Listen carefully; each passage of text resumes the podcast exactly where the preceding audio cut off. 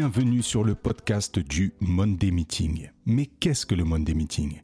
C'est la rencontre d'amis, entrepreneurs, réunis autour d'une table ronde afin de discuter en toute simplicité de leur parcours dans l'entrepreneuriat. Et pour ce faire, je suis toujours en compagnie de mes deux fidèles comparses, j'ai nommé Félix.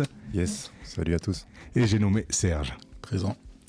On a l'honneur aujourd'hui de recevoir une invitée.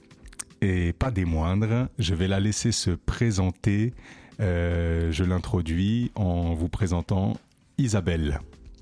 Bonjour, euh, je suis euh, Isabelle, je suis psychothérapeute de métier depuis un peu plus de 25 ans en région parisienne. Très bien. Bah, enchanté merci d'être venu au micro de ce podcast du Monday Meeting.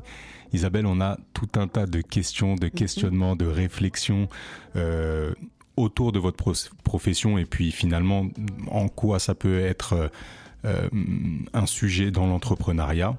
Mhm. Et donc, euh, bah, l'idée, c'est vraiment de discuter autour de cette table ronde qui ne l'est pas aujourd'hui, puisqu'on est, on est, on est chez vous, du coup, dans votre cabinet à Boulogne. Mhm. Euh, et donc, de discuter en toute simplicité de, bah, de votre parcours et puis nous aussi, de, de, tous ces questionnements qui, qui sont là, présents depuis certains, certains, un certain temps. Avec plaisir. Déjà, en premier lieu, j'aimerais qu'on définisse. Euh, vous avez dit vous êtes psychothérapeute. Mhm. Dans le jargon commun, on dit on va voir le psy. Alors, quel psy il y a? Qu'est-ce qui existe comme profession qu'on peut regrouper autour de psy? Alors, euh, d'abord, il faut savoir que ça a beaucoup changé ces dernières années. Moi, quand je me suis installée, euh, c'était avant les années avant 2000. Donc on n'était pas du tout sur les mêmes, euh, sur les mêmes statuts. D'accord. Euh, aujourd'hui, je dirais qu'il y a euh, les psychologues qui mhm. ont fait la fac en psychologie. Il y a et qui peuvent être psychothérapeutes. Le psychothérapeute a fait une formation, a eu une formation en psychothérapie et en pathologie. D'accord.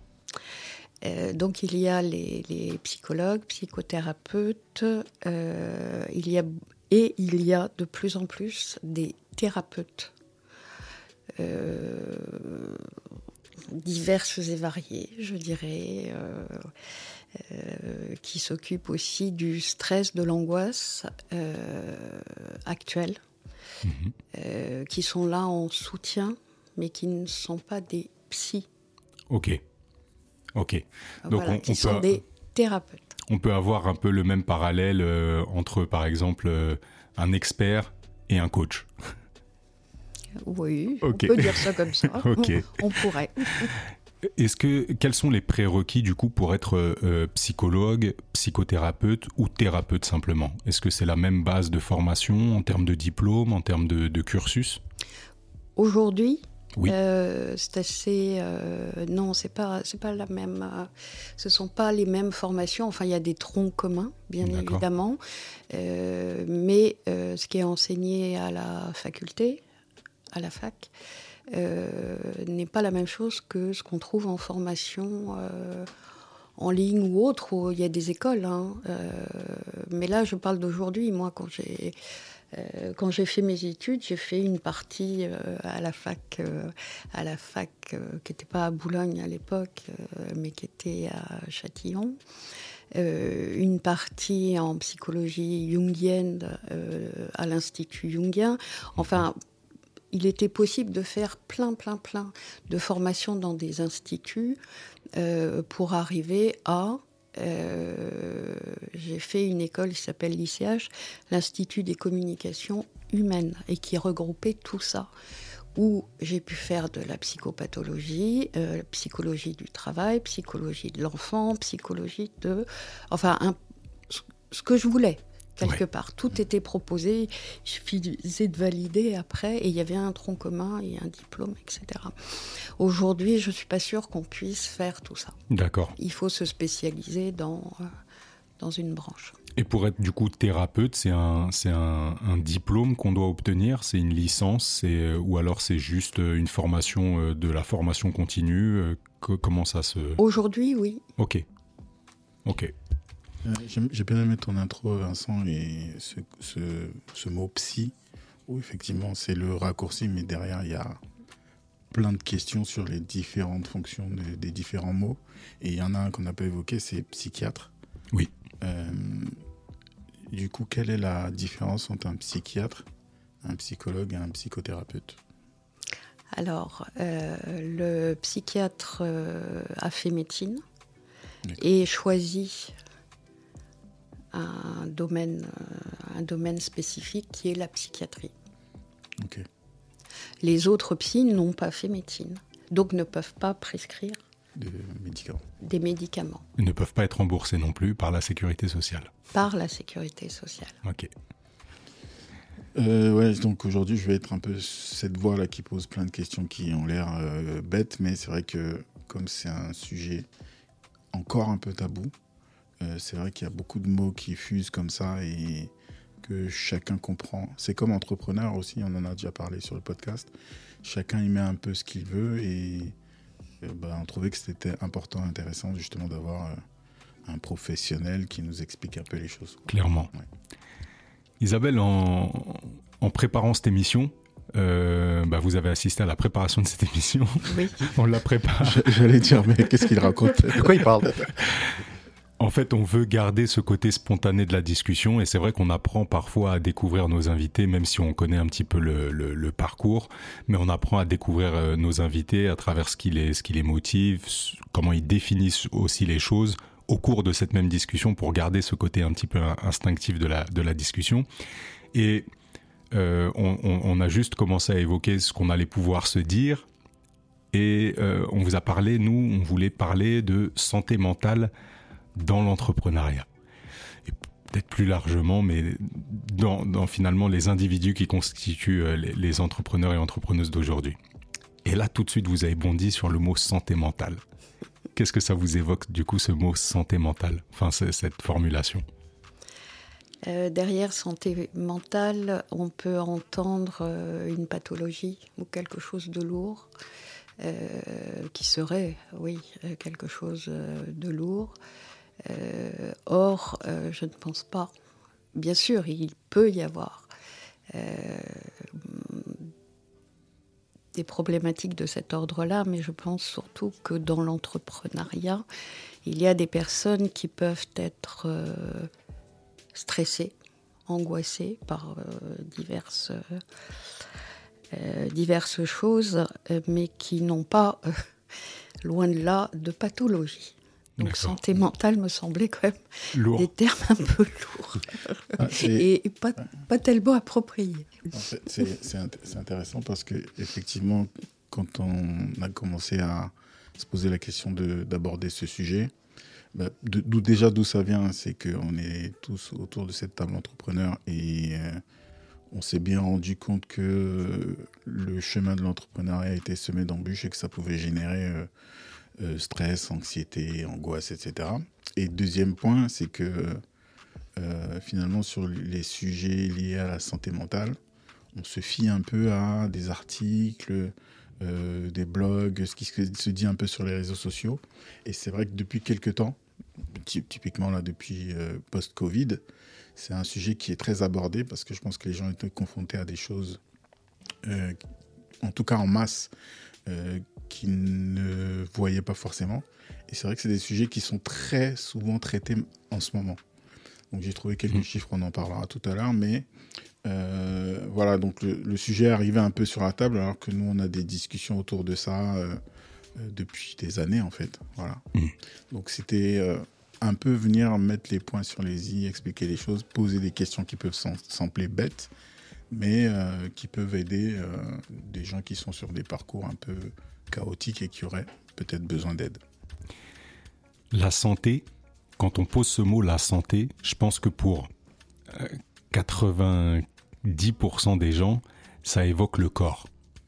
Ça évoque un, quand on dit euh, il a un problème de santé, on va imaginer euh, en plus, quand on formule comme ça, il a un problème de santé, on va imaginer quelque chose de grave qui est lié à un organe ou un dysfonctionnement physique. Mm-hmm. Et c'est rare finalement qu'on décrive une personne qui aurait un, problème de santé mentale en, ne mentionnant pas le mot mental. Et c'est pour ça que pour moi la santé mentale, telle que je l'imaginais, telle que je, je le définissais, je l'abordais pas sous forme de pathologie, mais plutôt d'un statut.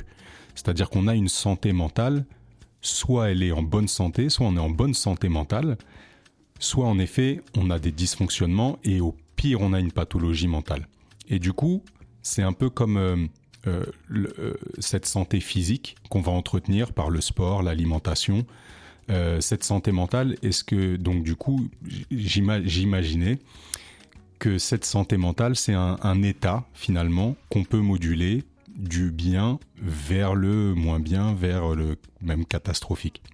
Donc j'avais pas forcément cet aspect justement pathologie, mais c'est vrai que euh, dès lors qu'on l'emploie aujourd'hui. Alors je ne sais pas du coup si le terme a été galvaudé ou s'il faudrait le... le, Non, non. Non, non, je pense que c'est une question de terminologie. Euh, euh, moi, je, je, suis dans mon langage aussi.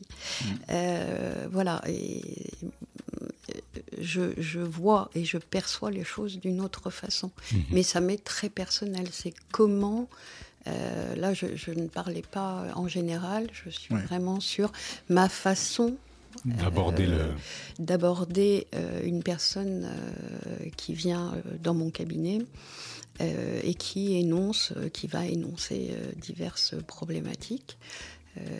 voilà. Hmm. Donc c'est pour moi c'est pas c'est pas de la santé mentale. Ok. Ouais, c'est vrai que maintenant que c'est expliqué, je comprends mieux. C'est vrai que quand on est arrivé tout à l'heure, je disais, euh, c'est bizarre parce que c'est un épisode où je me sens un peu stressé. Effectivement, Isabelle m'a dit, mais non, pourquoi en fait C'est pareil pour moi. Elle fait, fait attention à, ces mots-là parce qu'effectivement, c'est pas le sujet. On est là pour euh, passer un bon moment ensemble.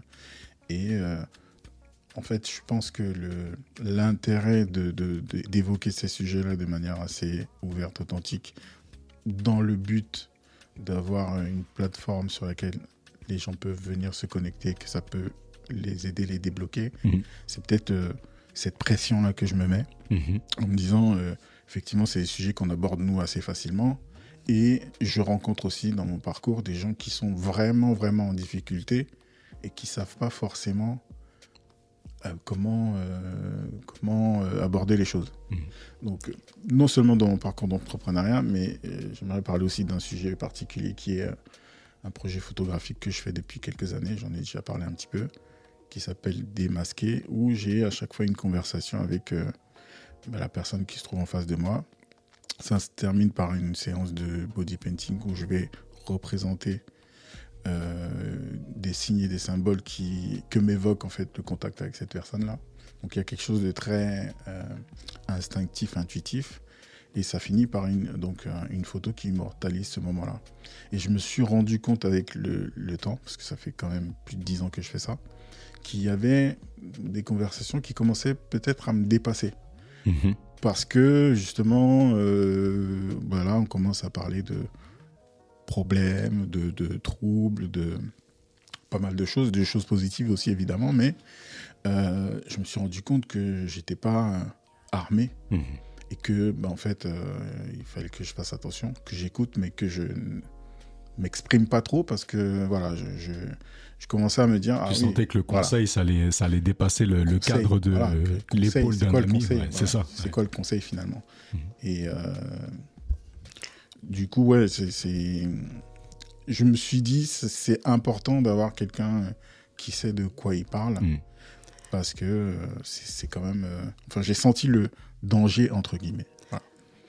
D'accord, je voulais juste revenir sur quelque chose. Bien sûr. Euh, que je n'ai pas dit auparavant, santé mentale, pour moi, c'est médical. D'accord. Donc, je travaille aussi avec psychiatres, des psychiatres et beaucoup avec les médecins de ville, les médecins le, médecin, ce qu'on appelle un médecin traitant. D'accord. Aussi. Voilà. Ouais. Et bah, c'est très bien. Une transition, c'est euh, comment on arrive dans votre cabinet?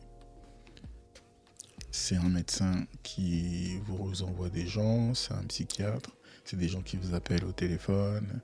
Comment on, vient, on, vous trouve quand on a besoin de vous?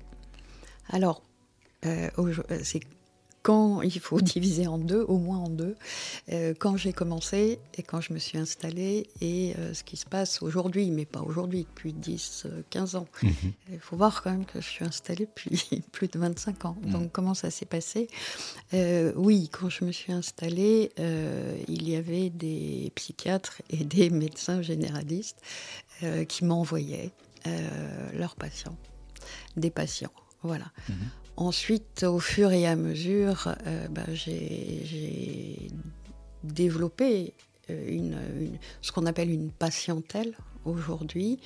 Et depuis euh, plus d'une dizaine d'années, c'est le bouche à oreille et c'est très peu les médecins, finalement, aujourd'hui. Mmh. Et bah, ce sont. Oh oui, voilà, c'est le bouche à oreille. Est-ce qu'au cours de ces années, vous avez senti une évolution dans la perception qu'on a des, des, psys, on va dire comme ça.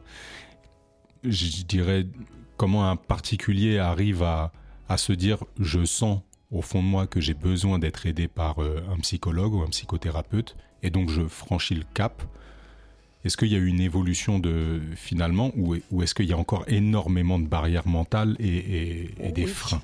Oh oui. C'était une question purement rhétorique, mais j'aimerais avoir votre avis sur le sujet. Alors il y a quand même une certaine évolution, euh, surtout chez les jeunes. Mhm. Les jeunes, jeunes, euh, je vois 15 euh, ans, 16 ans, 20 ans, ils arrivent là, ils s'assoient et puis ils disent Bon, ah, voilà, écoutez-moi. Ce qui est très bien, c'est parfait. Et puis, il y a quand même beaucoup de personnes qui arrivent avec des a priori, euh, on va me mettre dans une case, on va me juger, on va me faire la morale, hmm. euh, on va me dire que c'est pas bien, euh, que je suis comme ceci, comme cela. On va dire que je suis fou. Ah bah ça, oui. Mais je dirais de moins en moins, quand même de moins en moins. Est-ce qu'il y a une relation entre les, on va dire, catégories socio-professionnelles ou catégories sociales même, on va dire, et, le, et la faculté à aller chez le psychologue ou psychothérapeute euh, alors, je ne verrai pas les choses de, ce côté-là, je vais les, voir de, mon point de vue. Euh, c'est très éclectique. Mhm. Euh, je ne peux parler que de mon point de vue. je vois des personnes diverses et variées de catégories socio-professionnelles, sociales, très, très, très différent. Mhm. Il n'y a pas de profil type? Non. Enfin, pas ici. Oui, forcément. Moi, je vais parler au nom de, au nom de, de, nous, peut-être. Ah, mais, ah, vous avez vu, j'ai levé la main pour prendre tout plein de précautions. J'ai croisé les regards. Mais euh, j'ai l'impression que dans le milieu dans lequel on a grandi, qui est un milieu euh, euh, modeste et populaire à la fois, on va dire, donc, euh, en tout cas, pour ma part, là, je vais parler pour ma part, j'ai connu les deux milieux, c'est-à-dire un milieu populaire. Euh, donc, j'ai grandi dans ce qu'on appelle un quartier HLM, euh, et puis ensuite dans un milieu plus, plus modeste. j'ai l'impression, enfin, je, je vois, c'est palpable quand même, qu'auprès de pas mal de personnes, c'est inconcevable d'aller chez le psy, pour tout un tas de raisons. En effet, parce que on peut être vu comme fou, et ça, c'est ça, on va dire, c'est l'extrapolation le, la, la, plus grande. Mais en premier lieu, c'est surtout qu'on va être vu comme faible. Et ce que je rencontre, c'est euh, finalement des discussions que j'ai eues où on me dit, moi, j'ai pas besoin, j'ai pas besoin. Et, euh, et, et, en fait, il y a toute une sémantique autour de, de du, du, du, monde de la psychologie, je trouve, qui est intéressante. Parce qu'on même dans le, le, le fait d'aller de, d'aller voir le psychologue, on dit tu aurais besoin d'être suivi. Et je trouvais ça même intrigant comme formulation, être suivi. Personne n'a envie d'être suivi. Au sens si, maintenant avec Instagram. c'est vrai. Et c'est peut-être le fait que les, les, jeunes, justement, aillent plus facilement chez le psy. Euh, pour le coup, oui, moi, moi j'ai grandi dans un, un, environnement complètement différent, puisque j'ai grandi en Afrique. Euh, mais par contre, euh, j'ai envie de dire, j'appuie encore plus que ce que tu dis, c'est que ça n'existe pas en fait. Euh, je ne me souviens pas d'une conversation avec mon entourage, ma famille, autour de aller chez le psychologue. Hmm. On va chez le médecin, on va chez le dentiste, euh, chez le kiné peut-être, hmm. mais euh, de quoi tu me parles Est-ce qu'on ne dit pas même c'est un truc de blanc ça? C'est ce que j'allais dire. Ouais, un, peu, un, petit, un, petit peu de ça. Et hmm. puis je, je, pense que, j'y ai pas pensé en, arrivant, mais il y a cet imaginaire là qui est construit aussi par ce qu'on voit à la télé. Donc euh, le fameux sofa, le psychologue qui fait des dessins pendant que tu livres des détails sur ta vie. Qui s'endort. Voilà. Donc il y, a un peu de tout ça et, si on arrivait un peu à, je sais pas si on va, on va le faire pendant l'émission, mais si on arrivait un peu à déconstruire ça et, raconter entre guillemets, j'imagine que euh, une session d'une session à une autre c'est complètement différent, mais si on arrivait à déconstruire ça et, et se dire que ouais, c'est pas comme forcément comme ça se passe à la télé, ça serait déjà une bonne chose. Voilà. Aujourd'hui, euh, on voit une émergence de l'entrepreneuriat. Donc euh, c'est quelque chose euh, qu'on entend de plus en plus sur les podcasts, les chaînes YouTube. On nous invite finalement à créer notre propre liberté. nous, on l'a expérimenté. On voit, comme l'a dit Serge, le chemin qui est semé d'embûches et qui peut créer justement ce qu'on appelle en premier lieu ce stress. Comment on peut définir le, mot stress? Qu'est-ce que c'est que cet état de stress? Bah, Face à tout changement, tout nouvel euh, événement euh, euh, dans la vie, il y a forcément un stress, mais il y a le bon stress et le mauvais stress. Il y a tout un dosage, toute une échelle. Qui fait qu'il faut aussi avoir un, certain stress pour se motiver, y aller et, faire quelque chose. Après, si on dépasse, et c'est en fonction de chacun, si on dépasse un certain seuil, ce stress peut devenir invalidant. vous n'arrivez plus à, vous n'arrivez plus à réfléchir, vous n'arrivez plus à agir. Euh, et souvent, l'émotionnel dépasse le mental, le rationnel. Donc là, il faut jauger, savoir jauger, et c'est en fonction de chacun euh, son seuil. Jusqu'où on peut aller pour euh, se motiver et aller de l'avant, et à partir de quand ça devient invalidant. Quand ça devient invalidant, est-ce que c'est ce qu'on peut appeler de l'anxiété? Oui. D'accord. Mhm. Ça peut être de l'angoisse aussi, ça peut aller loin. Hein. Après, les, ça peut aller très, ça peut aller loin. Mm. Est-ce que vous pourriez nous donner la nuance entre anxiété et angoisse? Parce que moi, c'est pas clair pour moi. Anxiété et angoisse, euh, c'est par rapport à des échelles. Euh, ok. Des ce sont des mesures d'intensité. Donc ça démarre par du stress, mhm. puis de l'anxiété, mhm. puis de l'angoisse. Oui, puis après. Et puis après, bon. là, on rentre dans. là, on est dans la là, on est dans le pathos du coup. Ok, ok. Ouais. Je pense que le stress, euh, tout le monde l'a connu. Bah, il y a un épisode où euh, on parlait de mots, et c'est vrai que c'est des mots qui sont très utilisés aujourd'hui. On parlait de burn-out, euh, on a parlé d'anxiété aussi. Et bon, là, on va mettre les pieds dans le plat. C'est des choses que moi j'ai expérimentées. Et en gros, entrepreneur, c'est quoi? C'est qu'à un moment donné, comme tu disais, on essaye de prendre en main son destin. On essaie de gagner sa liberté qui coûte, qui coûte cher. Et il y a pas mal de choses qui se mettent en place. Euh, en ce qui me concerne, c'est le domaine du conseil. Donc, euh, forcément, je me mets en freelance, je commence à travailler euh, de chez moi. Donc, première chose, c'est on est tout le temps seul. Donc, il n'y a plus le lien où tous les jours on arrive au bureau et puis il y a les collègues qu'on aime ou qu'on n'aime pas, mais en tout cas, ils sont là et puis il y, a des échanges, quoi. Et là, d'un coup, on commence à moins échanger, euh, parler plus au téléphone, euh, parler plus en visio, et puis il y a un lien qui se coupe finalement. Et on s'habitue à ça. Et à un moment donné, quand on vous appelle pour aller prendre un café, boire un verre, etc., on se rend compte que on n'a plus envie. C'est plus naturel. Voilà. Et donc il y a des choses qui, quand on commence à se poser la question, il y a des choses qui sont moins naturelles. Et donc il faut déjà pouvoir avoir euh, la lucidité de poser un constat sur ça. Deuxièmement, donc, euh, on déclare un peu autour de soi qu'on est euh, entrepreneur et qu'on travaille de chez soi. Et puis d'un coup, on a la vision des autres qui commence à s'imposer à vous. Ah, bah, c'est bon, donc tu ne vas plus au travail. oui. Ah, d'accord. Et pourtant, euh, moi, je sais exactement ce que je fais. Donc, il y a ce truc-là aussi qui se met en place. C'est euh, bah, euh, un peu ce que vivent les chômeurs, quoi. C'est-à-dire que la vision des autres est complètement différente de ce qu'on ce qu'on vit soi-même et, ça peut commencer à, poser des soucis. Troisième point, bah, le travail en lui-même.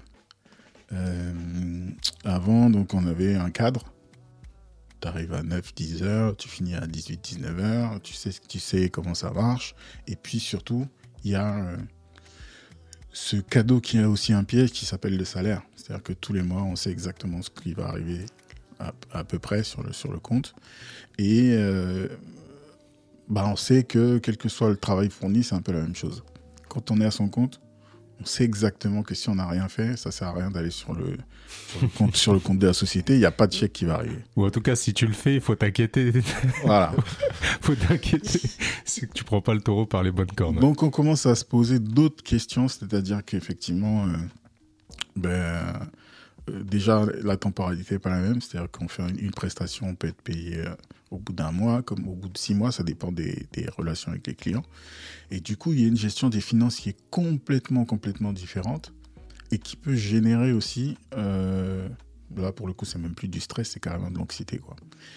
Donc voilà, je voulais quand même aborder ces points-là et dire, voilà, à ce moment-là, donc on voit des, plein de choses sur, sur Instagram, ouais, quand on veut, on peut, un entrepreneur, c'est facile, etc. Non, c'est coûteux en termes de, pour le coup, je vais utiliser ce gros mot là de santé mentale. En tout cas, ça coûte cher. Et à un moment donné, bah, c'est poser la question comment je fais?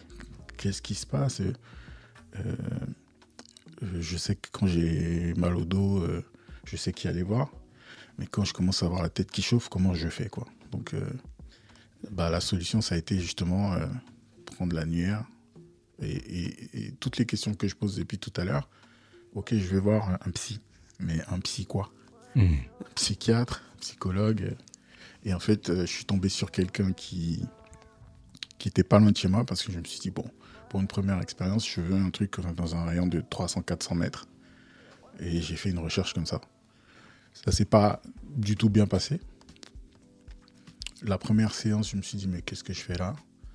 Euh, C'est en fait des questionnements que j'ai déjà, j'en parle à mon entourage. En tout cas, comme je disais, euh, on s'est retrouvé dans un groupe d'entrepreneurs et puis on s'est rendu compte qu'on avait un peu les mêmes euh, euh, problèmes. Mhm.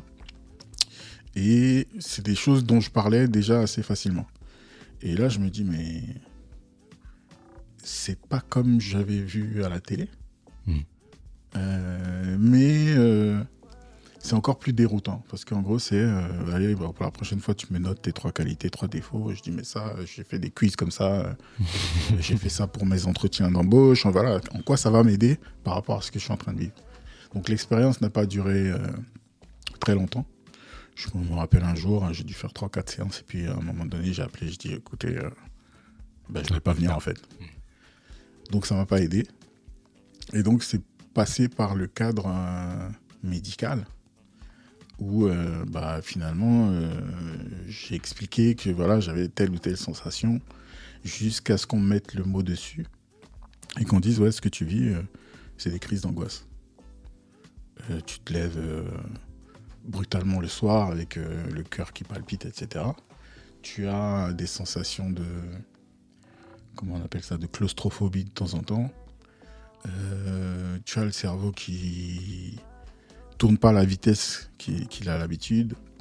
Tu oublies des choses, j'en ai déjà parlé, tu ouvres euh, une page internet pour chercher des choses et puis finalement, euh, tu sais plus ce que tu foutais là. Donc oui, euh, il faut aller chercher de l'aide et je, vais, essayer de faire dire, en tout cas, je vais essayer de faire comprendre quels sont les moyens. Moi, j'ai eu les miens, mais j'aimerais aussi qu'on voit, donc avec Isabelle, bah, comment arriver jusqu'à son bureau ou un bureau, un cabinet comme le sien. Alors, avant cela, oui. si tu permets. Bien sûr. Euh, je voulais euh, revenir sur. Euh, je pense que c'est très important de comprendre qu'il y a des personnes qui sont faites pour travailler dans l'entrepreneuriat et d'autres beaucoup moins. C'est ni bien ni mal, c'est comme ça, il faut le savoir, parce que ça demande à avoir certaines euh, capacité d'auto-centrage, de savoir s'auto-réguler. Enfin, c'est auto-auto. Hein. Euh, il faut savoir se cadrer, il faut euh, savoir à côté faire du, savoir faire du sport, enfin se, se dépenser. Il faut voilà et savoir ce que l'on met dans son travail, dans ses horaires. Euh, on travaille combien de temps euh, On travaille de telle heure à telle heure, mais mm. voilà. Euh, et personne ne vient nous le dire. Mm. On ne prend pas forcément de vacances, pas forcément de week-end. On peut recevoir des messages à 22h, à 1h du matin, le dimanche, le lundi, n'importe quand. voilà, euh, il faut aussi être à la fois hyper cadré et aussi avoir une certaine souplesse avec les autres, avec les personnes. Mm. Euh, et pour ça, c'est pas évident. Il y a beaucoup de personnes qui s'angoissent euh, d'être seules, maître à bord. C'est très angoissant pour eux, pour ces personnes-là. Donc, elles préfèrent avoir quelqu'un qui, euh, qui dit, euh, voilà... Euh, qui donne le cadre. Exactement. Donc il faut savoir aussi si on est... câblé pour ça ou pas. Câblé pour ça, exactement, câblé pour ça ou pas. Une fois, ce que j'entends, pardon. Ce que j'entends beaucoup euh, aujourd'hui, mais ça fait, euh, je dirais, cinq ans, avec ce qui se passe dans les, entreprises, beaucoup de personnes, plus de cinq ans même, beaucoup de personnes euh, se sont dit, bon, ben, je vais monter ma petite structure à moi, j'ai monté ma boîte, et tout va bien se passer, je sors de, de, de la grosse matrice, voilà, et ça va se passer comme ça, parce que j'ai un savoir-faire, parce que je vais pouvoir revendre tout ça, voilà. Oui, mais c'est pas que ça. Il faut pouvoir tenir le choc psychologiquement, émotionnellement, à, euh, je dirais, beaucoup de choses. Beaucoup, beaucoup de choses. Et euh, tout le monde ne peut pas le faire. Donc je vois aussi des personnes qui ont essayé et qui essayent de revenir euh, dans l'entreprise, qui se sentent plus confort euh, dans l'entreprise. Mais je pense que la société, si je suis assez générale, va vers euh, les structures hors grosses entreprises. Il y a des grosses, grosses qui vont rester, bien évidemment, mais beaucoup vont être dans une individualité extérieure, reliée à la matrice. Moi, je parle comme ça. Mhm. Euh, je pense qu'il est bon d'avoir un pied dedans et, mhm. un pied dehors et euh, trouver son équilibre. Je, perçois les choses comme ça. Et quand je dis ça aux personnes, elles me disent Ah, mais vous me donnez euh, une, certaine vision, euh, peut-être une bouffée aussi d'oxygène. Je ne suis pas obligée de d'être hyper performant tout le temps hmm. dans ma petite structure. J'ai peut-être le droit aussi de trouver un équilibre en étant euh, un peu ailleurs aussi. Je dis Ben oui, euh, l'important est de trouver son équilibre. Et ça, c'est propre à chacun. Donc le côté, là, je vais rebondir euh, par rapport à ce qui a été dit avant. Euh, ce qui est important, c'est de pouvoir savoir, de pouvoir comprendre qui l'on est. Hein. ma façon de, de travailler est, c'est dans le je suis. Et c'est pas je vais euh, être ce qu'on me demande d'être mmh. complètement et me décentrer de mon tronc commun. Euh, moi, j'appelle ça, euh, il faut savoir être centré en équilibre sur un plancher. Mmh. Le plancher, ce sont ses, racines, savoir de, de, quoi on est fait, d'où l'on vient. Voilà, si on n'a pas de racines, je ne vois pas comment on peut, euh, comment on peut avancer.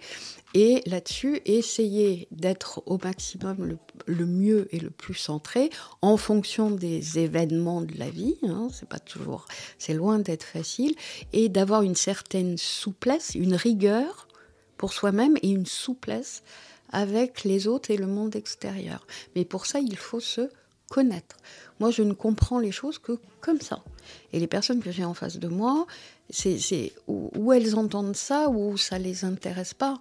Euh, donc, euh, bon, bah, euh, ça s'arrête là, généralement.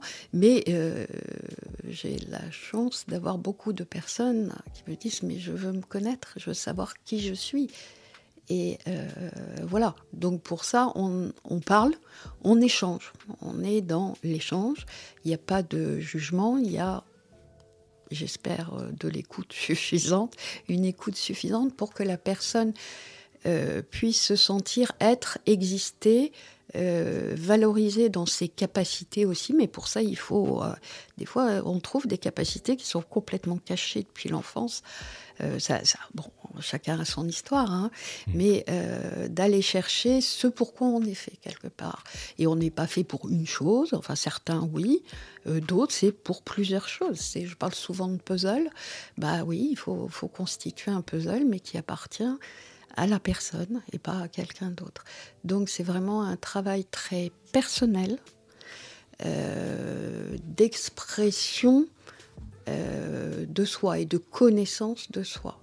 Connais-toi et tu connaîtras le monde. C'est ça. Mhm. Pour moi, c'est ma façon de fonctionner. On a eu les magazines, la télévision, on a eu euh, les sites internet et aujourd'hui les réseaux sociaux qui nous imposent finalement un, dogme ou en tout cas une, une, vision de qui on doit être justement. Et aujourd'hui on a cette matrice dans laquelle on essaye d'évoluer mais qui est omniprésente et qui nous impose des standards, soit euh, euh, financiers, soit euh, physiques, soit bah, mentaux. Et, et, comment on fait justement aujourd'hui pour démarrer ce cheminement d'introspection Qu'est-ce qu'on peut mettre en place? Ça peut être de la méditation. C'est qu'est-ce que par quoi on peut commencer?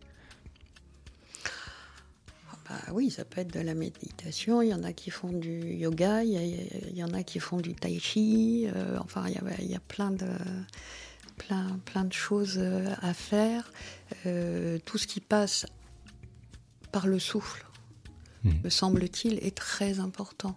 Moi, je suis aussi sophrologue, donc j'apprends aux, jeunes, mais aussi aux moins jeunes, à re-respirer par le ventre, qui est la première respiration, la respiration du, bébé. C'est comme ça qu'on se ressent aussi et euh, ensuite on peut auto-réguler un stress léger, on va dire, hein, ça marche bien, mais et se sentir euh, plus là. L'important est de se sentir là. Mmh et pas euh, dissocié, dispersé dans des rôles, dans des masques, dans des, des fonctions euh, qui ne sont plus, qui nous décrochent de notre plancher et de notre colonne vertébrale. Mhm. Alors là, je fais des gestes, c'est ce que je. Bon. Mais parce que c'est souvent j'explique les choses comme ça. Insta, on mettra les gestes. Ben, en fait, moi, ça y est, hein, c'est-à-dire que j'ai entendu, j'ai entendu ce que j'avais envie d'entendre et tout le reste va être du bonus. Donc, pour revenir sur ce que je disais, effectivement, à un moment donné, on, je, j'expérimente toutes ces, toutes ces difficultés et euh, effectivement, ce qui m'aide dans ce parcours-là, c'est d'avoir euh, euh, quelqu'un qui met les mots sur bah, la façon de s'en sortir, une clé. Et la clé principale, effectivement, c'est se remettre au centre et comprendre qui on est. Parce que ce qu'il faut savoir, c'est que justement, j'ai une, façon de faire qui est la navigation autour et dans cette matrice-là. Parce que je fais plein de choses, parce que j'ai un côté artiste où euh, j'exprime ce qu'il y a vraiment au fond de moi et ça ne concerne personne d'autre. Mais je suis aussi un professionnel de la communication et je travaille en agence depuis longtemps. Et donc, je fais la navette entre les deux, tout le temps. Et à ce moment-là, ce que je fais, c'est que euh, je me dissocie un peu. Donc, je suis en train de faire le geste aussi en, même temps que je suis en train de parler.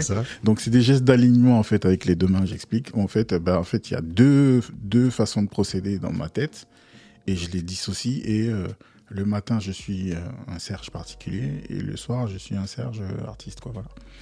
Et à un moment, quand on commence à. Donc, quand je sors, entre guillemets, de la matrice et je me dis, cette fois-ci, je vais m'exprimer pleinement et puis je vais faire mes propres projets et puis voilà, je ne dépends plus de personne.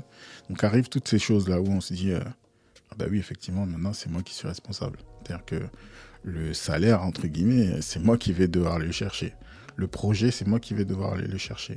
Donc, il n'y a plus de. Un projet, c'est quoi en général? On va avoir un commercial qui va le chercher, un directeur de clientèle qui gère la relation, un consultant qui va donner ses conseils et euh, des, euh, une équipe de production qui va produire le projet. Voilà.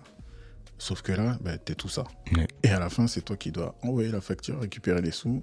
Voilà. Donc, tout d'un coup, euh, il n'y a plus de zone où on se repose. C'est-à-dire que sur tout le projet, bah, tu peux pas te louper. Tu n'as pas le droit d'être fatigué, malade, absent, puisque si tu n'es pas là, la finalité du projet, qui est de récupérer ses sous, il y a quelque chose qui va capoter. Donc c'est vrai que c'est beaucoup de pression.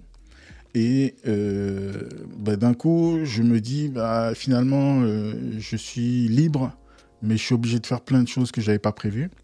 Et ça m'empêche de faire ce que j'avais imaginé, c'est-à-dire me libérer pour être plus euh, connecté avec mon côté artiste, finalement.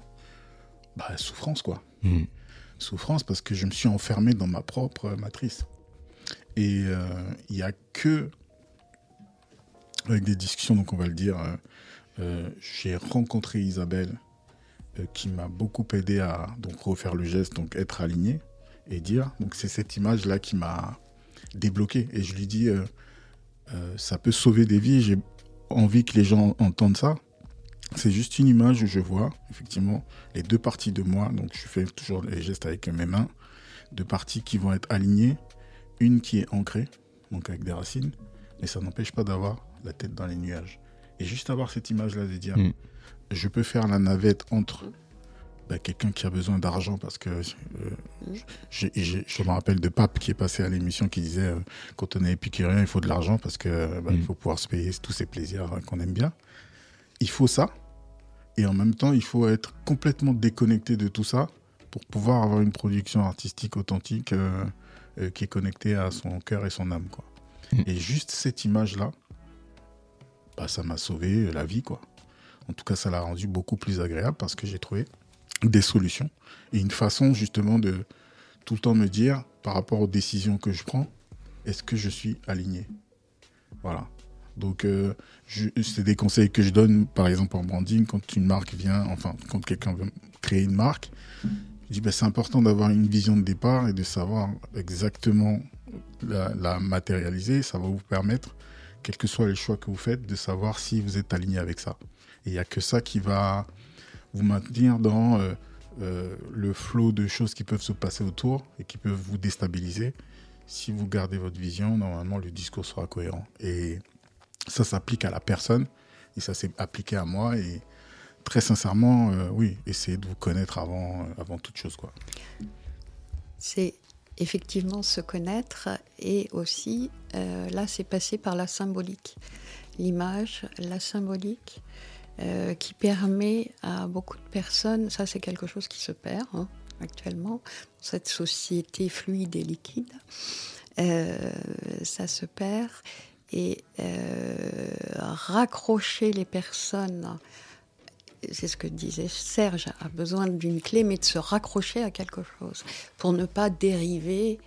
Euh, pour ne pas dériver. Et la symbolique, poser des gestes, des images euh, dessinées aussi, moi je fais des schémas tout le temps, que je montre comme ça, euh, ça permet à la personne de poser, déjà poser son regard sur quelque chose de fixe et de pouvoir percevoir il euh, faut d'abord que ça lui parle, ça parle à la personne, et euh, percevoir comment, euh, comment il se situe par rapport à ça? Et mon objectif est d'amener la personne, et je reprends, hein, c'est la base, c'est avoir un plancher et donc un socle et pour poser une colonne vertébrale. Et après, je pense qu'on peut naviguer n'importe où. Hein. Alors c'est très marrant justement la, la, sémantique et tout ce que vous avez employé comme mot. Parce que euh, j'ai lu il y, a, il, y a, il y a quelque temps, une, un an et demi à peu près, un principe de philosophie japonaise qui expliquait que le monde est en mouvement et que justement il y a des êtres qui, qui sont comme l'eau et donc qui vont s'adapter et d'autres qui sont comme l'argile qui fige et qui se craquellent quand le monde bouge. Et j'ai eu justement ce, cette image où moi j'étais vraiment euh, euh, plutôt d'argile, j'avais tendance justement à me, à me figer et j'ai tout de suite voulu être comme l'eau. Et quand vous avez dit ce monde, cette société euh, fluide qui est ruisselle, ça m'a tout de suite évoqué ça. Je me suis demandé donc du coup, est-ce que c'est quelque chose de mauvais? Je refais la, ce que je me suis fait dans la mhm. tête, hein, mais je le mhm. fais haute voix. Est-ce que c'est quelque chose de mauvais finalement d'être que fluide, que liquide et autre? Et en même temps, quand vous parliez, je me disais, mais bien sûr qu'on a besoin d'un point d'ancrage et vous avez résolu la, la, finalement le, le problème en disant, on a besoin de ce point d'ancrage pour créer euh, le bateau qui nous fera naviguer sur cette. Euh, donc je trouvais les images très belles et ça, ça raccroche tous mes points, donc ça m'aide euh, pas mal. Merci Isabelle. pour, pour moi, c'est important cet épisode aussi. Serge l'a évoqué. c'est important parce que je le disais, c'est quelque chose qui, dans notre culture, culture commune, on va dire, est, est souvent tabou le fait d'aller voir un psychologue, c'est quelque chose qu'on tait, c'est quelque chose qu'on n'a pas envie, on a l'impression que c'est un aveu de faiblesse.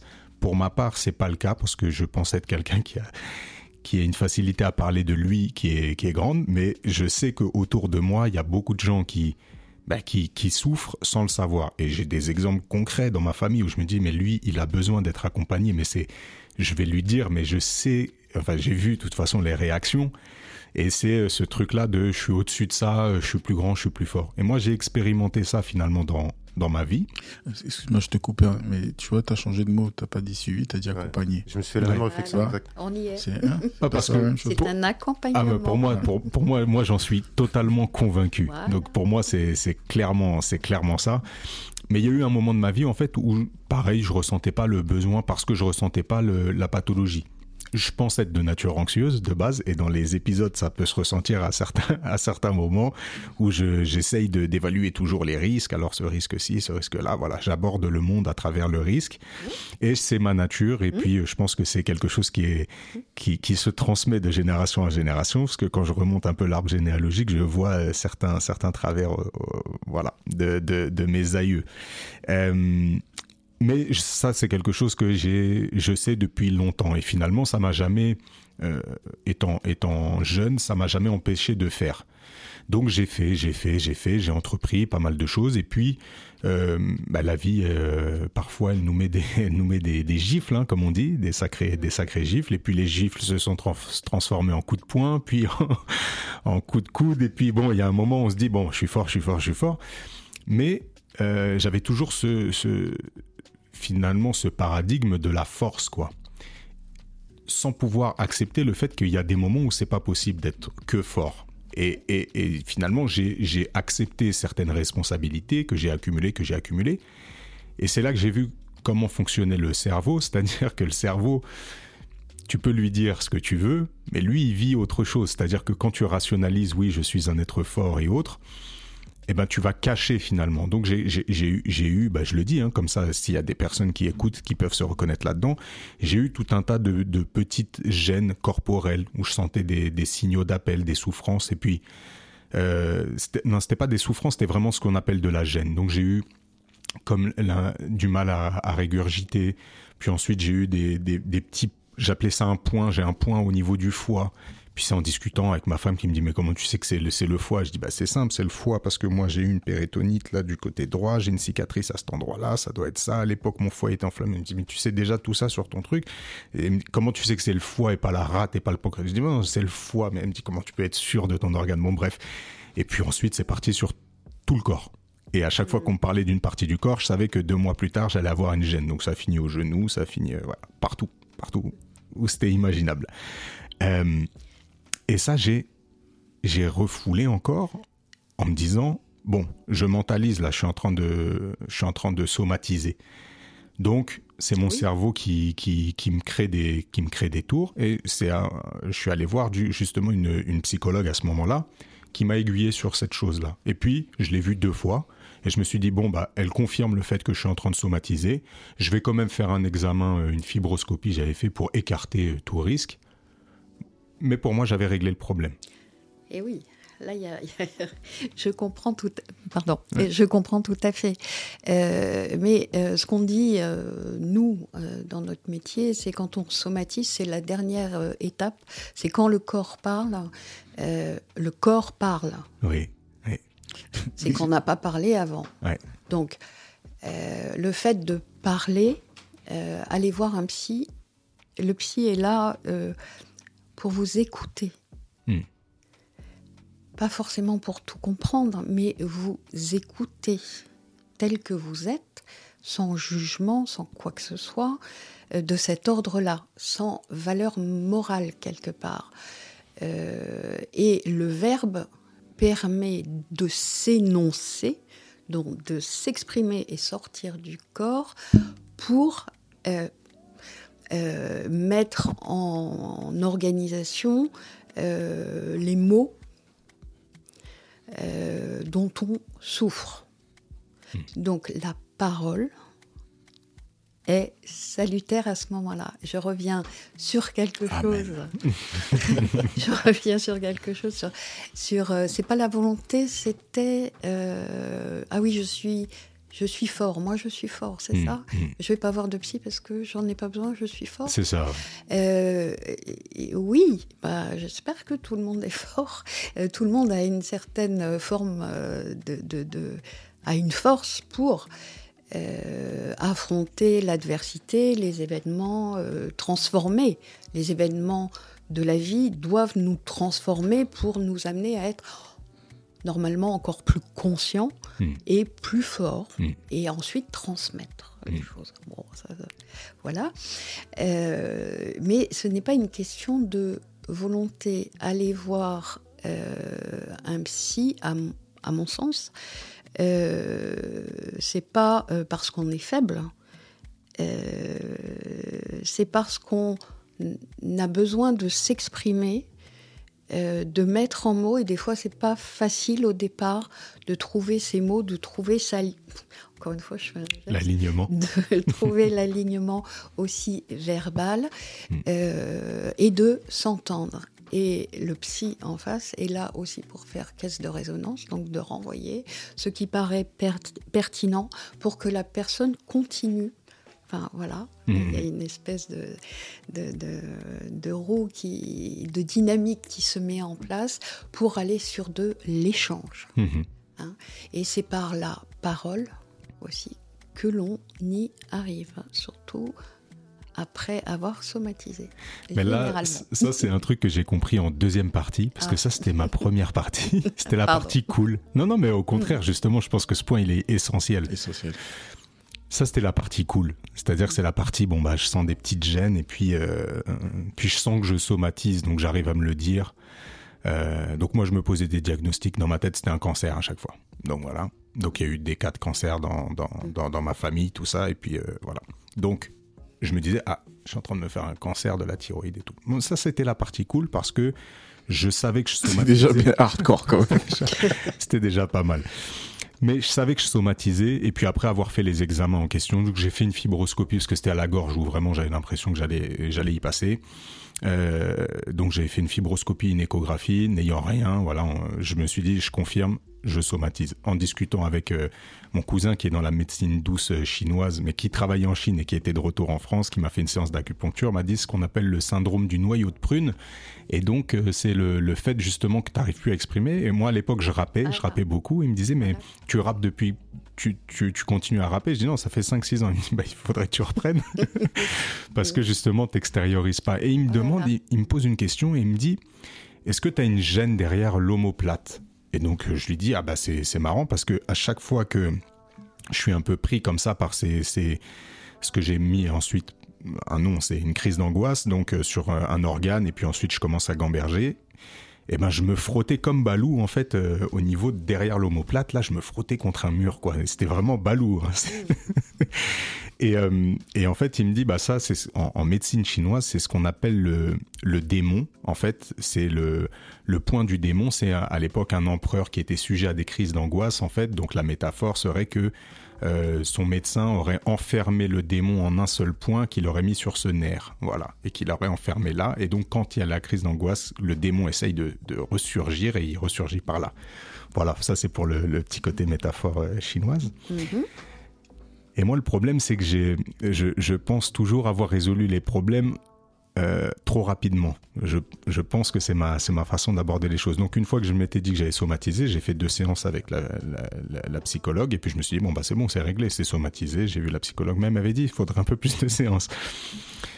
Bon, j'ai arrêté les deux séances. Et puis euh, bah, j'ai continué ma vie et puis ensuite il y a eu euh, donc toutes en parallèle hein, toutes ces créations d'entreprises, enfin tout un tas de, de choses de la vie, le Covid, ceci cela petite chose de la vie, le Covid.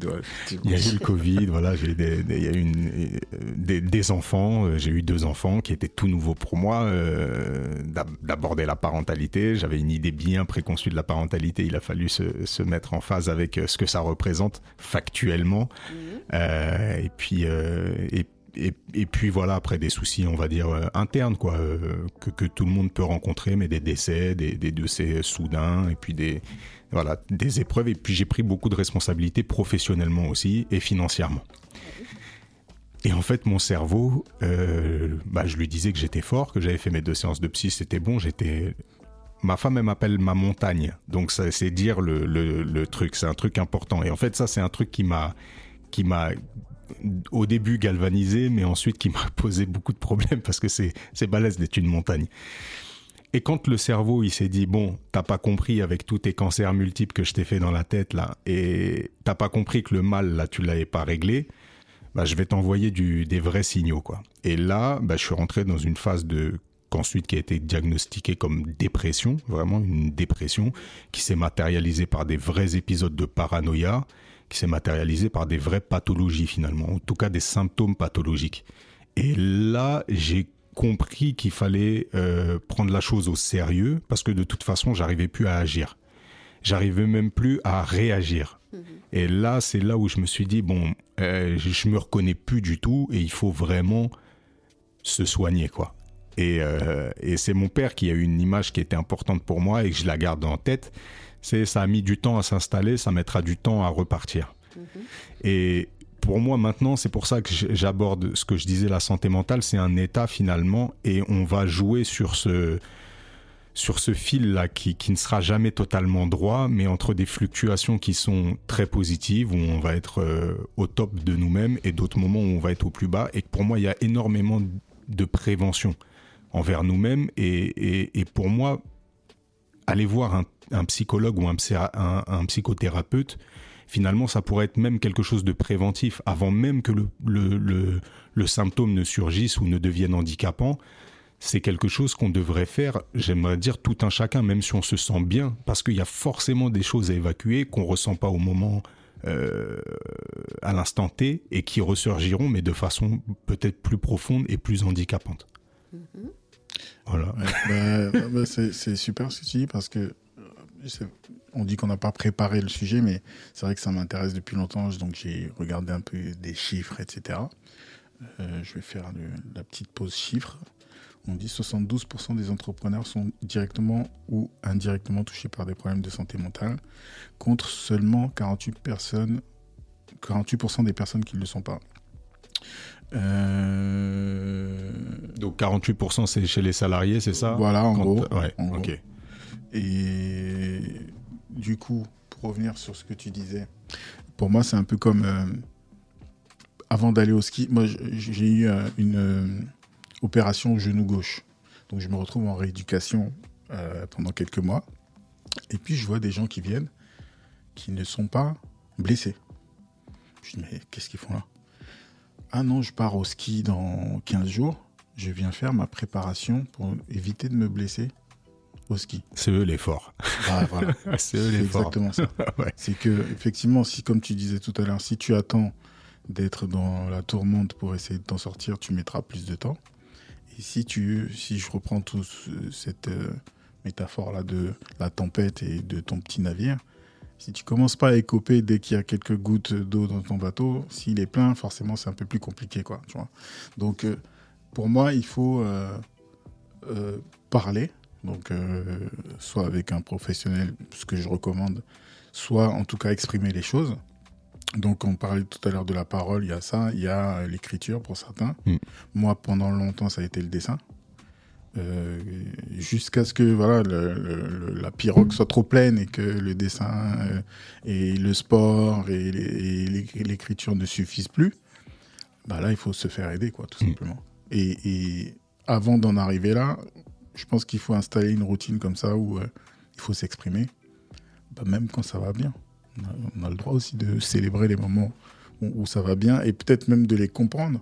Ça permettra de savoir qu'est-ce qui est mis en place à ce moment-là et quand il y a un élément qui ne sera plus dans l'équation, ça sera beaucoup plus facile de l'identifier et de se dire ah tiens, je me rappelle donc entre mes deux épisodes, donc le premier où j'ai vu quelqu'un où ça ça n'a pas fonctionné et le deuxième où j'ai rencontré Isabelle et, j'ai réussi à remettre les choses un peu sur les rails, bah tu te dis mais comment je fais quoi? Comment hmm. je navigue dans tout ça? Et c'est important de pouvoir euh, euh, avoir cet élément de comparaison là parce que quand ça revient, comme tu dis, tu vois, à un moment donné, tu penses t'en être débarrassé, mais quand ça revient, eh ben, heureusement, la deuxième fois, j'avais déjà l'apprentissage de la première. Et je me dis, il y a quelque chose qui cloche. J'ai l'impression que tout va bien, mais ça va pas. Hmm. Je n'arrive pas à mettre le doigt dessus. Et c'est là où il faut se faire aider. Mais je sais très bien qu'il y a un truc qui cloche, même si tout a l'air bien. Quoi, voilà. Hmm. Je pense que ce qu'on peut aussi rajouter par rapport à cela, c'est qu'il faut avoir euh, euh, un certain, enfin, quand on est bien aligné, je retourne, euh, il faut, ça permet d'avoir aussi de prendre du recul par rapport à soi-même et avoir une vision globale. ce qui permet d'anticiper euh, ce qui va arriver, ce qui pourra arriver. Tout n'est pas toujours euh, magnifique, mais il y a aussi des choses euh, bien qui arrivent. Il faut savoir les valider, et ça, les entrepreneurs ne le font pas assez et euh, parce qu'ils pensent qu'il faut toujours se battre, hein. il faut toujours être au combat, euh, on, ça s'arrête jamais. Bah, euh, si, il faut savoir aussi se poser et fêter certaines victoires et voilà pour mieux repartir. Mais avoir. Vous entendu ça on a entendu. Est-ce que vous avez bien entendu? On va aller au resto après. on va aller à Rio. Et avoir, une fois qu'on est sur son plancher et aligné, ça permet de prendre du recul par rapport à soi-même, c'est très important, et par rapport au monde à ce que l'on doit faire et ce qui est déjà, parce qu'on doit s'adapter aussi. Hein. Hein, c'est pas que, que soi, c'est aussi les autres par rapport aux autres. Et euh, à ce moment-là, le niveau de stress, c'est là où je voulais en venir, le niveau de stress descend. Forcément plus vous êtes proche de euh, des événements, moins vous avez de recul, plus vous allez être stressé, anxieux, voire angoissé.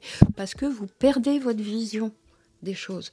Donc, vous devenez très pointu, très aller jusqu'à parano, euh, parce que vous ne voyez plus que ça. Il y a discernement. Hmm. Voilà, vous perdez votre discernement exactement, et il faut reprendre à ce moment-là du recul, du souffle et une vision globale des choses pour se réajuster. Et ça, ce n'est pas grave, faut dire aussi. C'est pas, on a le droit de tomber. L'important, c'est hmm. comment, c'est de se relever et comment on se relève hmm. au mieux.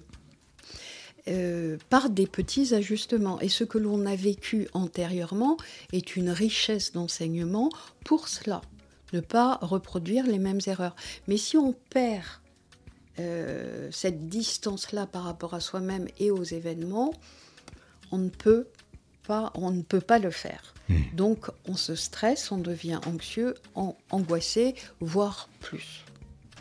Voilà. Alors, euh, Isabelle, on a eu une discussion un jour, donc il y a quelques mois.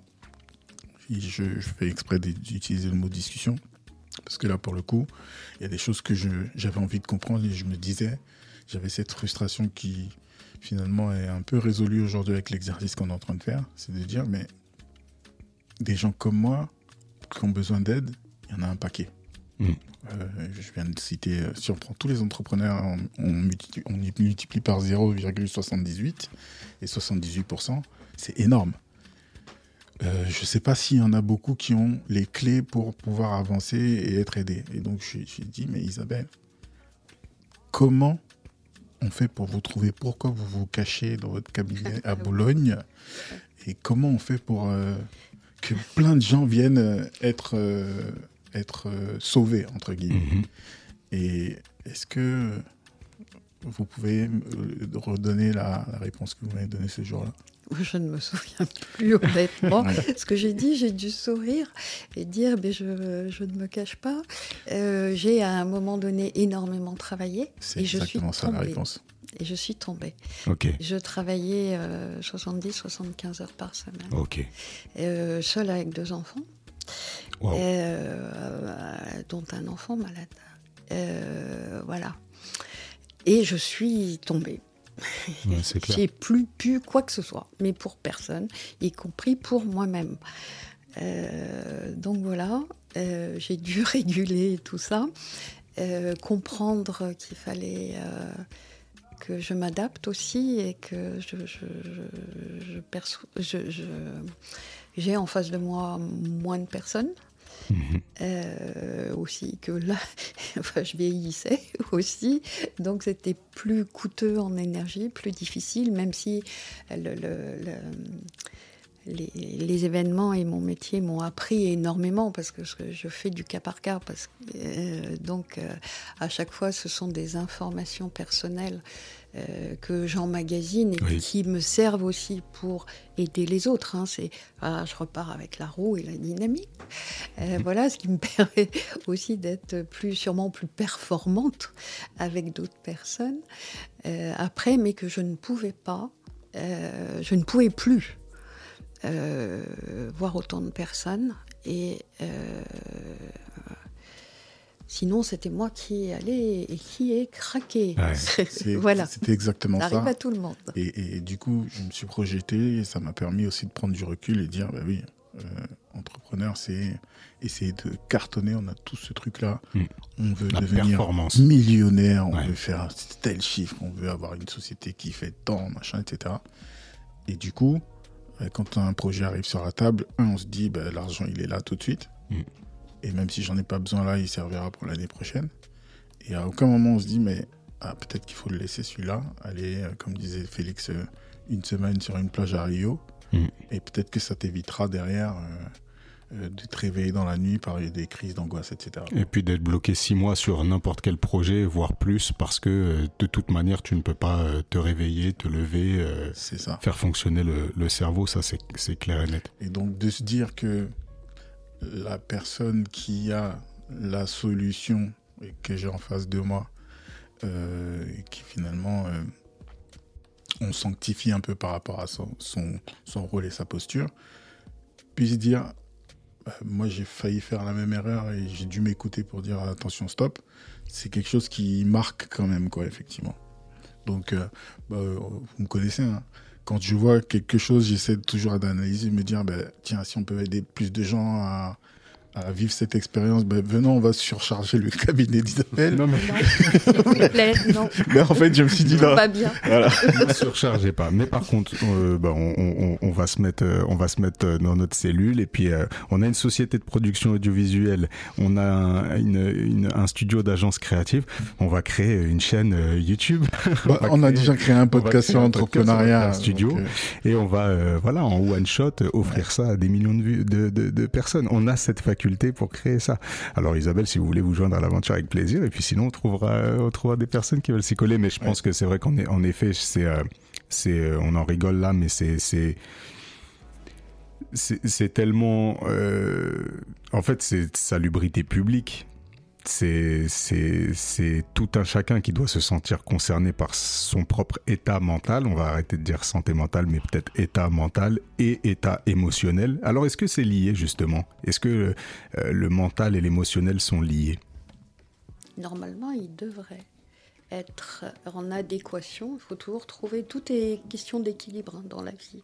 Il y a le mental et il y a l'émotionnel. Et c'est trouver euh, un bon équilibre entre les deux qui permet d'avancer correctement et euh, de façon plus sereine.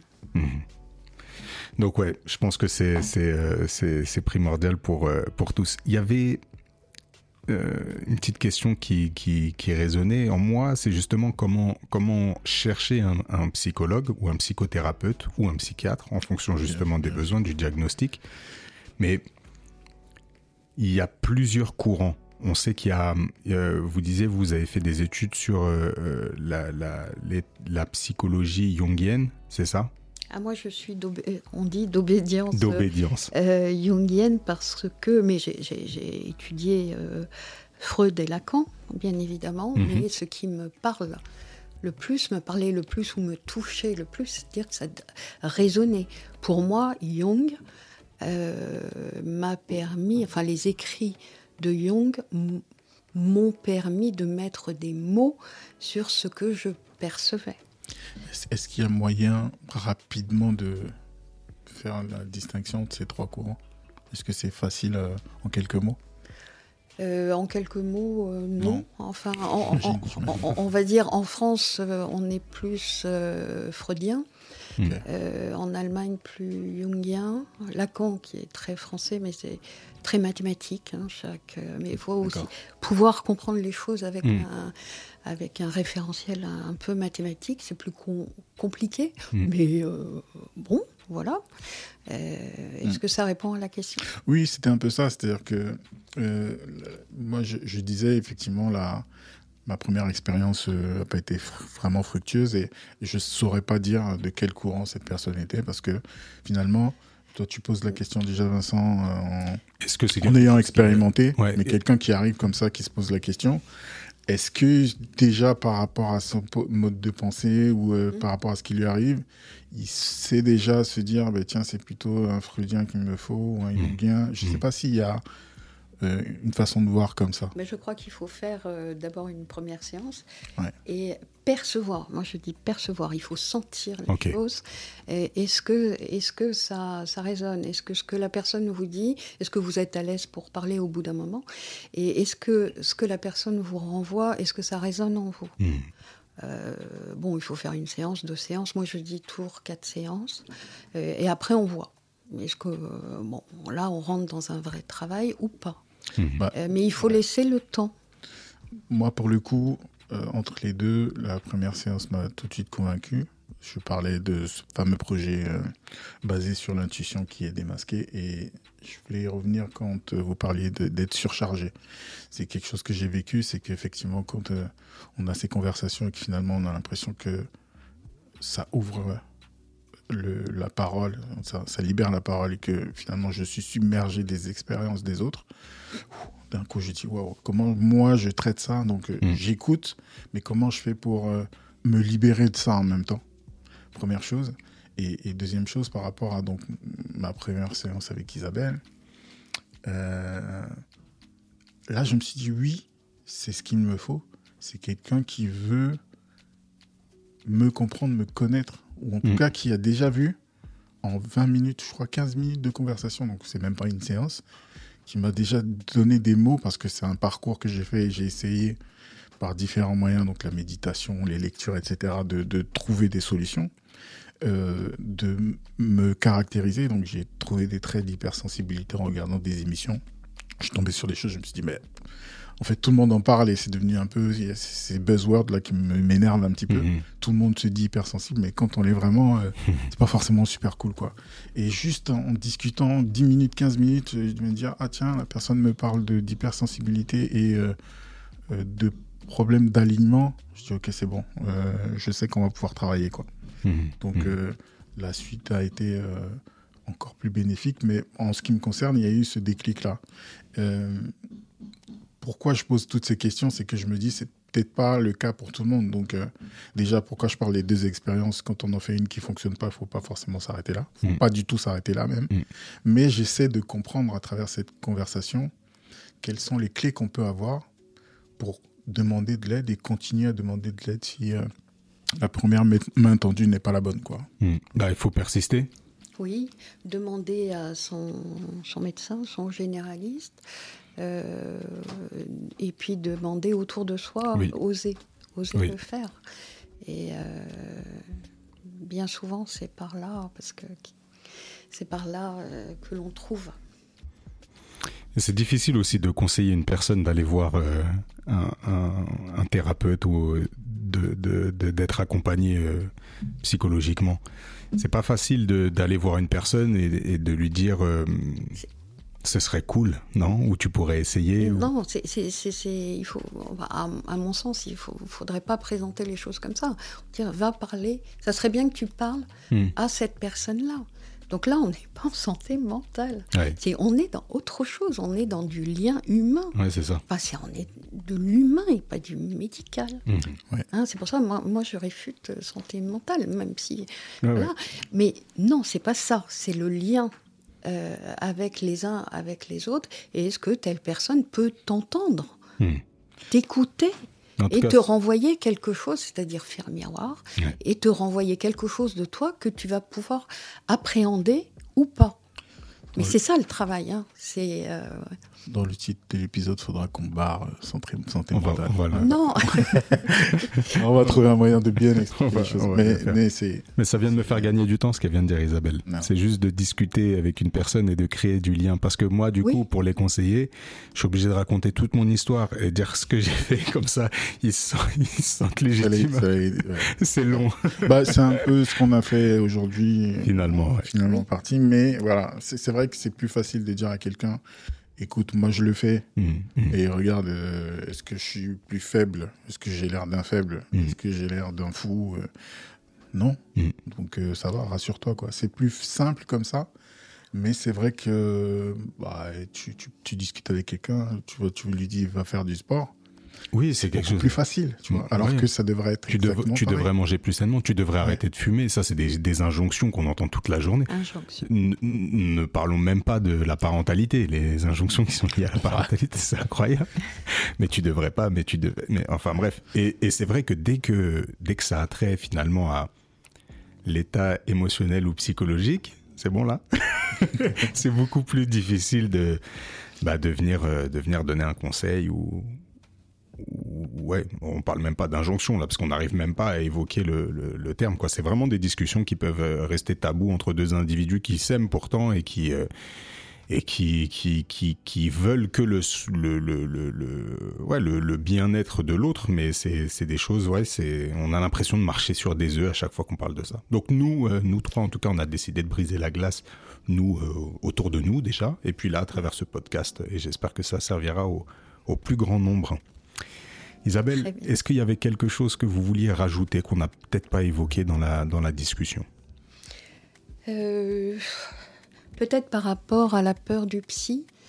Euh, je pense que ce qui est véhiculé dans le conscient, l'inconscient pardon, euh, collectif, mhm. c'est ça y est, la personne va vouloir me transformer, va me va me dire que moralement, enfin, va me juger. Mm, mm.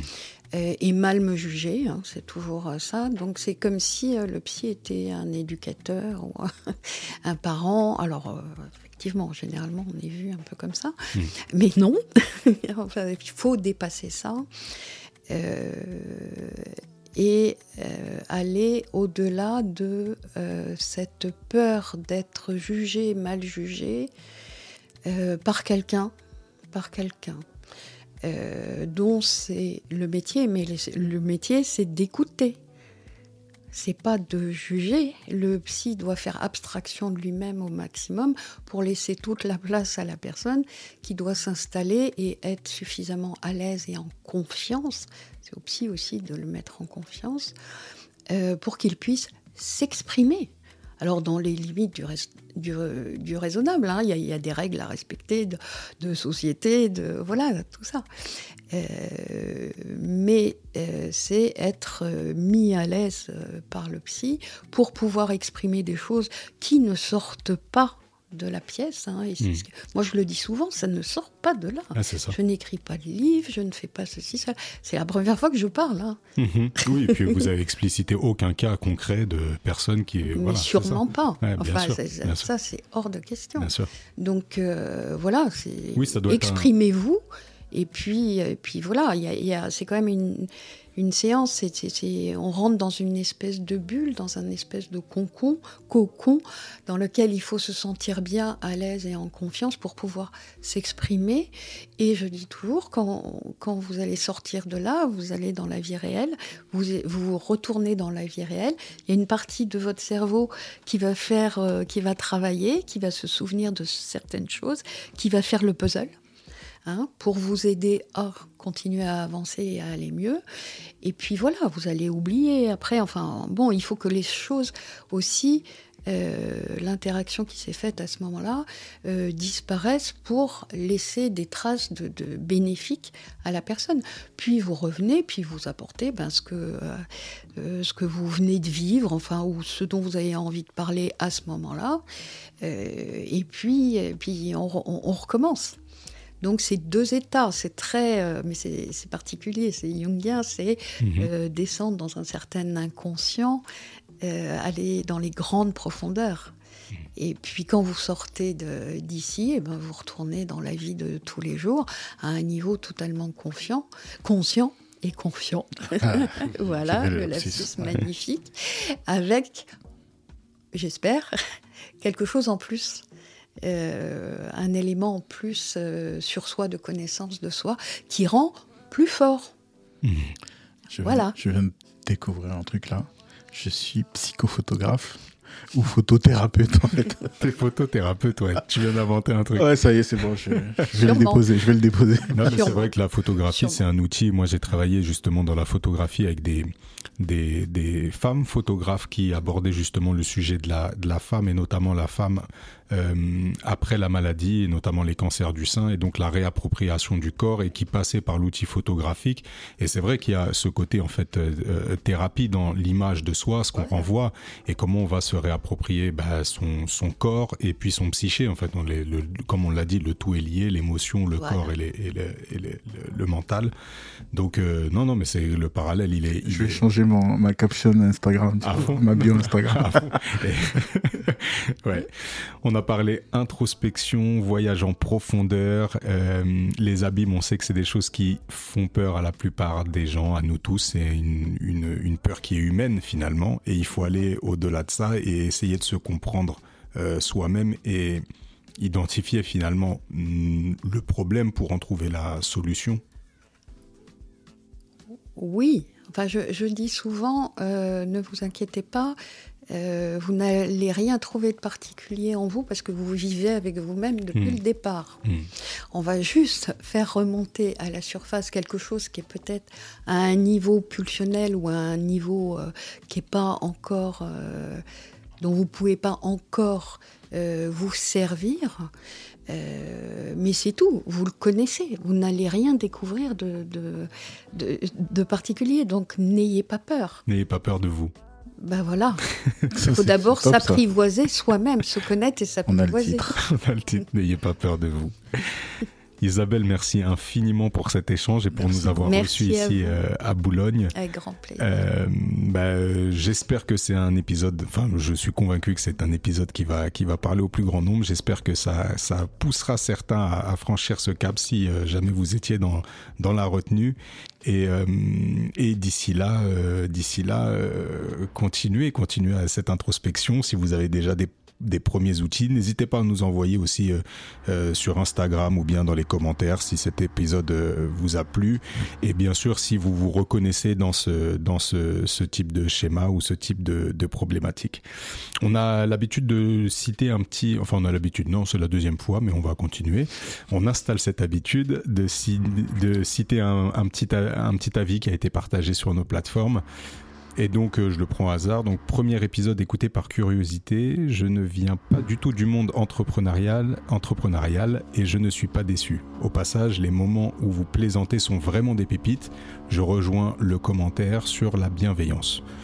Voilà, bah on remercie cette personne qui est Anonyme 2320. J'espère que Anonyme 2320 continue d'écouter euh, ce podcast et qu'au-delà de, des moments où on rigole, parce que c'est des choses qu'on aime faire dans ce podcast, euh, il y trouvera aussi du sens dans cette conversation qu'on vient d'avoir.